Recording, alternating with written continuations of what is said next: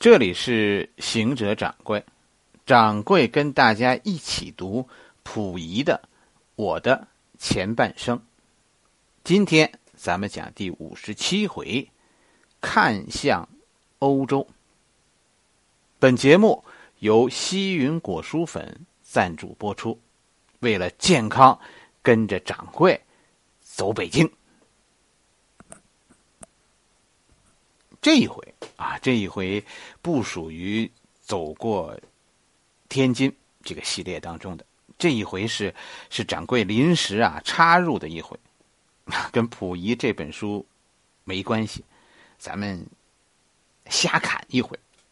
其实掌柜最擅长的，比讲故事更擅长的就是这种胡说瞎侃。今天其实是是回答一个朋友的问题。哎，一个非常好的问题，真的，这样的问题问出来，让掌柜觉得很欣慰。掌柜讲故事，有些朋友真的是用心听了，这是我最高兴的。我认真讲，你是认真听。这位朋友问什么呢？这位朋友问了一个问题，叫“溥仪哪里来的自信？”我明白这个这个朋友的意思，问出这个问题，我跟你说，恭喜你，溥仪你就已经读懂了。溥仪这么折腾，这么努力的谋求复辟，其实大家细想一下，挺不容易的。一定是心里啊，认为自己足够正义，才敢于冒天下之大不韪。你说对不对？人都是社会的，很少有人说说我明知道自己是错的，而敢于公然挑战社会。这就是这位朋友说的自信。以我们今天人的视角，是吧？哎，我们其实能够相信溥仪后来自己说的，就是他说自己是个是个软弱的人，是吧？是个是个是个很呆的人。是吧？他是被环境，不是他要怎样，是环境一直在左右他，一切他都是被迫的。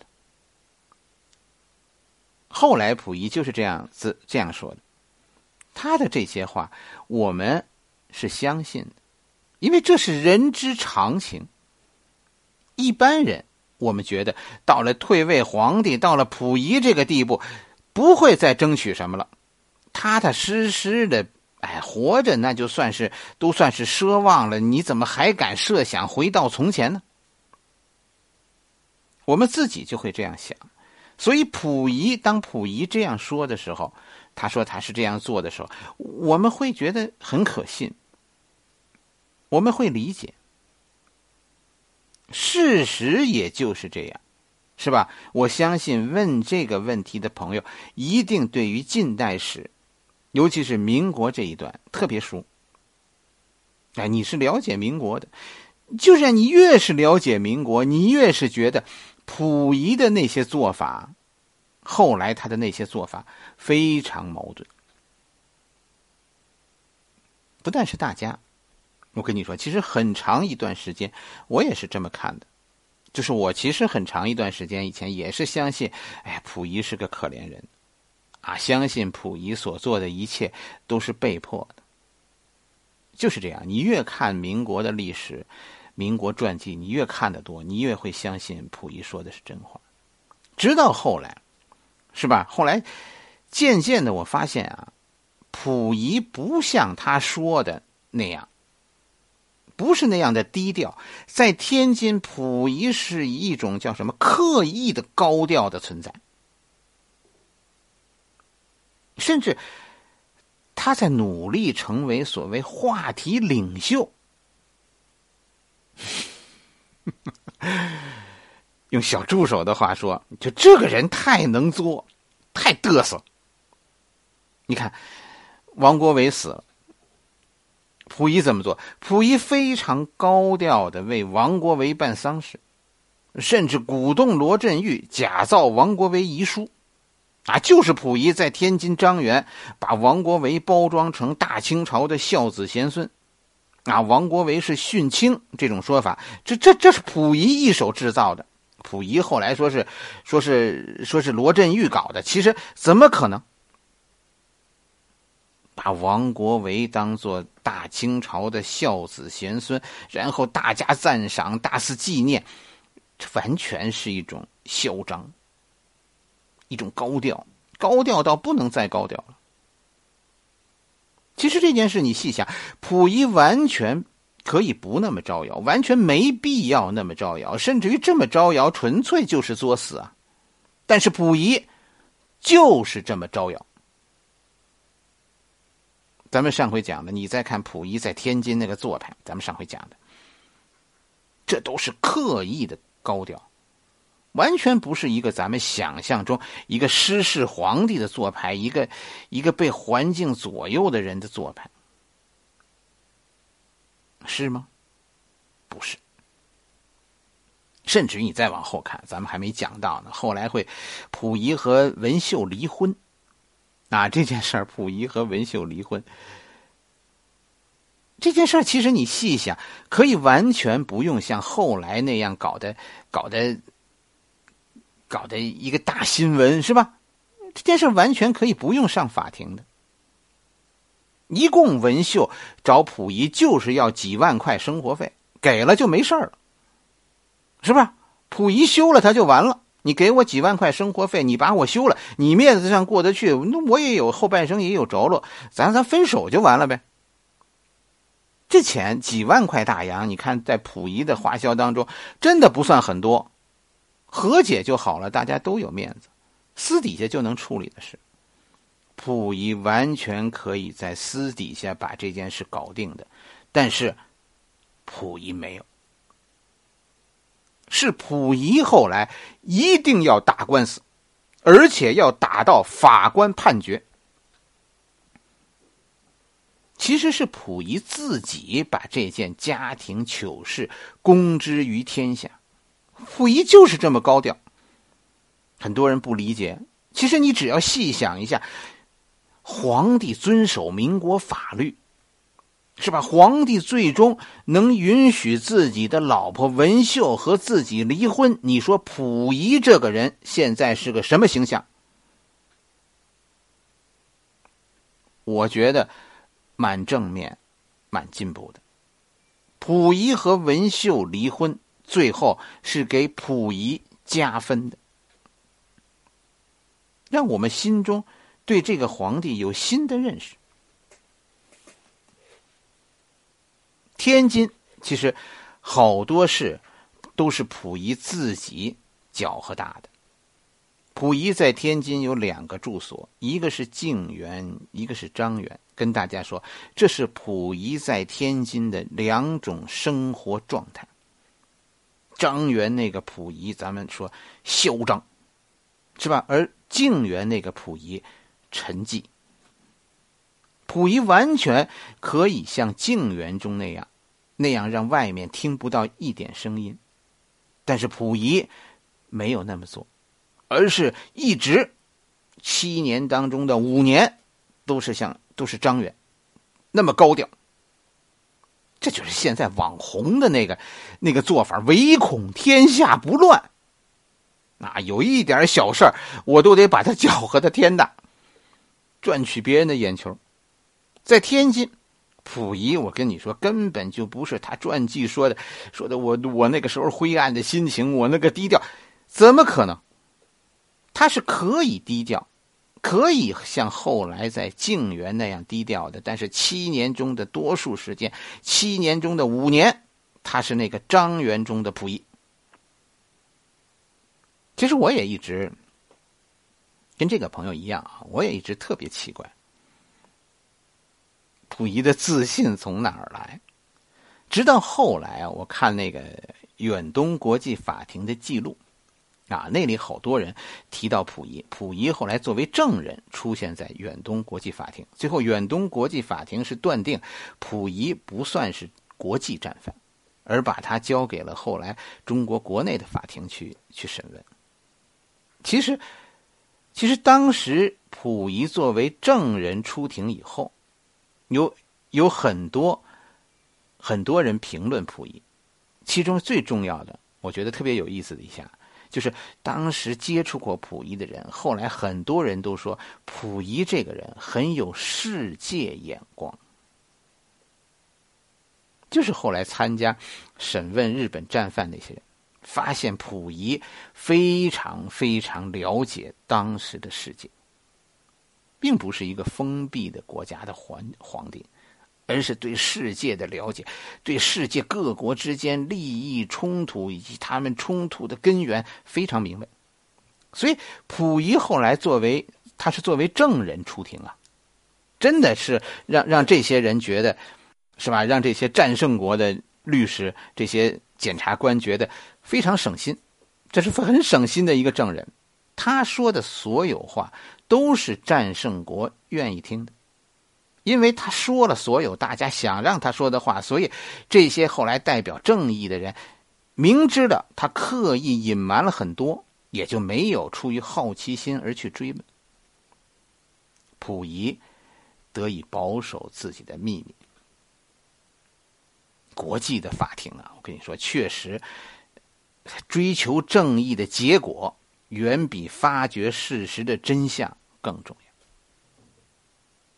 我觉得西方律师们的这个发现，是吧？溥仪很有国际眼光，其实是解开我们心中困惑的钥匙。甚至于，溥仪可能比我们当中的很多人。更了解这个世界。有一个心理学的现象，就是你总是看向你喜欢的东西。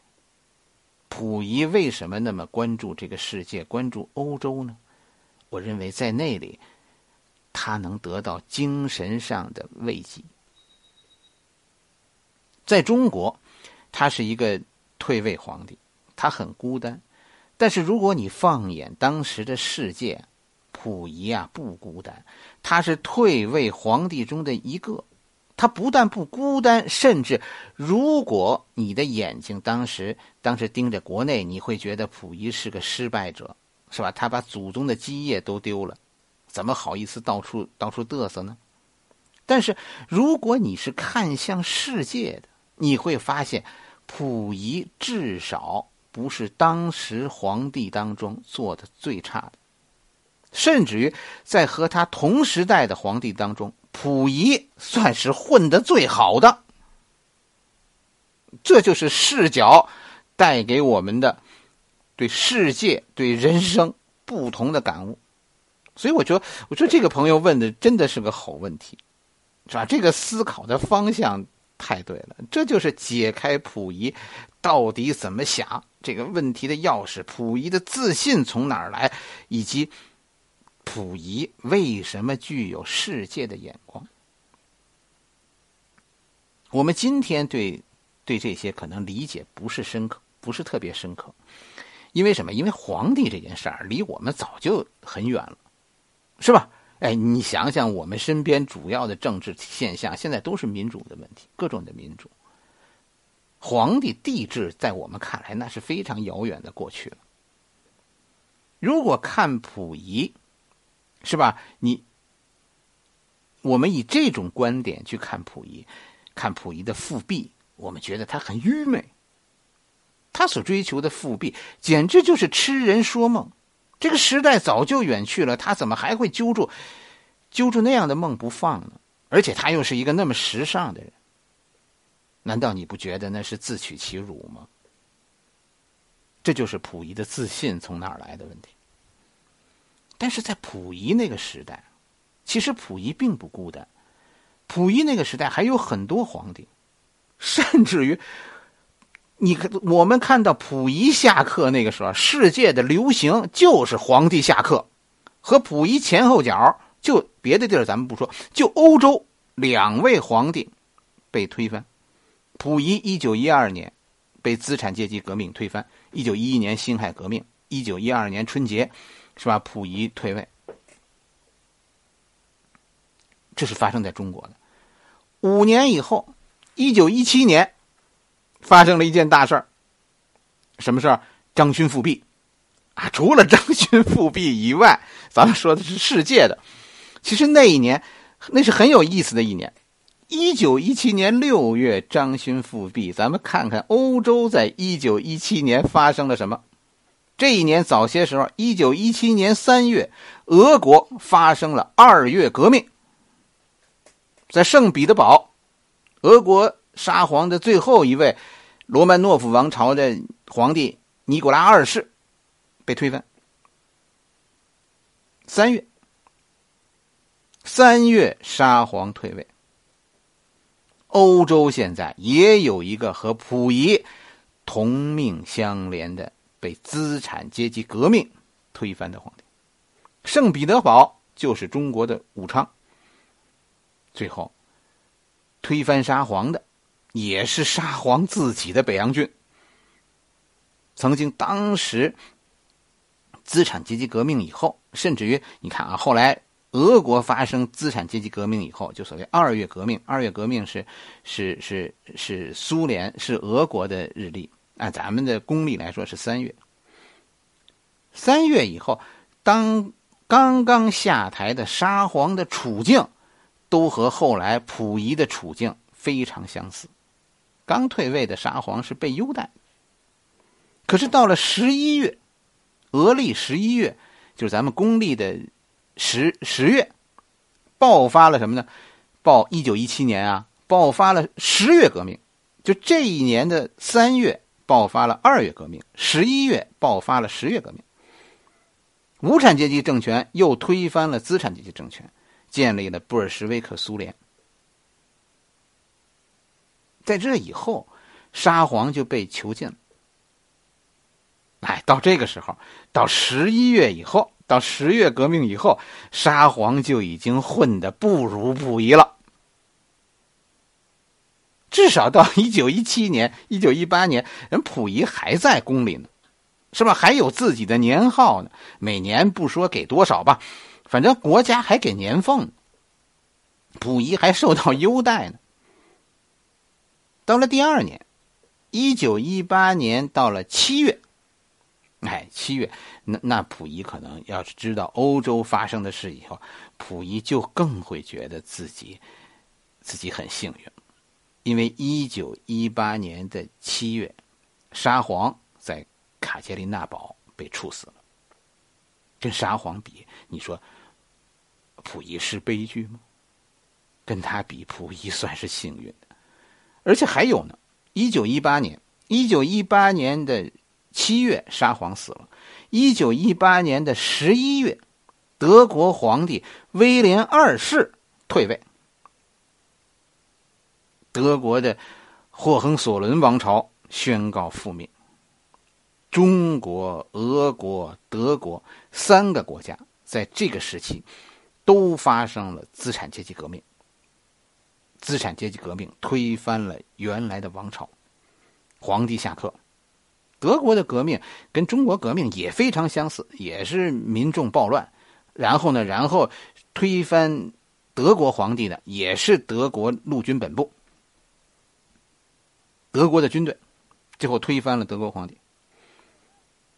实际上，那个时代发生了三场推翻皇帝的革命，这三场革命，如果你以一个中国的视角来看。以溥仪的视角来看，这三场革命非常相似。溥仪并不孤单。德皇威廉二世后来被迫流亡荷兰。你看，三个皇帝被推翻，一死一逃，只有溥仪，是吧？至少现在人溥仪还在家里呢。确实，我要是溥仪，我我也会关心欧洲。至少看完那俩皇帝的命运，我会觉得我的命运没有那么糟。而后来种种溥仪的表现，都说明溥仪在把自己跟这两位皇帝做对比。他那么极端的仇恨苏俄，是吧？因为苏俄处死了他的同行，退位的尼古拉二世，他不肯离开中国。因为在这一点上，他至少比威廉二世有尊严。你看，我觉得溥仪，我们都觉得溥仪很悲催，是吧？那是我们老把溥仪啊，跟跟康熙比，那么一比，溥仪就就就得颓废，是吧？他的后来的嘚瑟就完全是不要脸。可是，如果你你也和溥仪一样，啊，有一个世界的视角，你会发现，溥仪愿意把自己和和尼古拉二世比，和威廉二世比。如果那么比，还还是还蛮得蛮值得骄傲的，是不是？我确实，我这皇帝做的不算成功，但至少我在我类似的同行中混的最好，而且我还在争取，甚至于因此，我不能放弃。溥仪的国际视角这句话，你明白了吗？就是人比人得死。真的就是，溥仪要是老想着和康熙比，他非得得抑郁症不可，非得颓废不可。可是，如果你你比一比那个都不知道自己埋在哪儿的尼古拉二世，和那个身在异乡为异客、每逢佳节倍思亲的威廉二世，你和他们一比，溥仪真的有资格让自己振奋起来。我的意思大家听懂了吗？哎，这就是我给这位朋友的回答，是吧？这是溥仪自信的来源，他的视角跟我们普通人不同。真的不要小看溥仪，溥仪是有自己想法的，只是后来啊，他不敢说，不肯说。好了，今天咱们的故事就讲到这里。溥仪的那些小心思，掌柜带你啊，咱们别着急，咱们一点一点的揭开。等所有的这些揭开以后，我相信，我保证你一定看到一个完全不同的溥仪。这个人不简单，就是掌柜说的那句话：初看之下，你觉得这个人可怜，你真的把他看透了，就是可恨呢。好了，欢迎大家加掌柜的微信公众号“掌柜说历史”，汉语拼音的全拼“掌柜说历史”。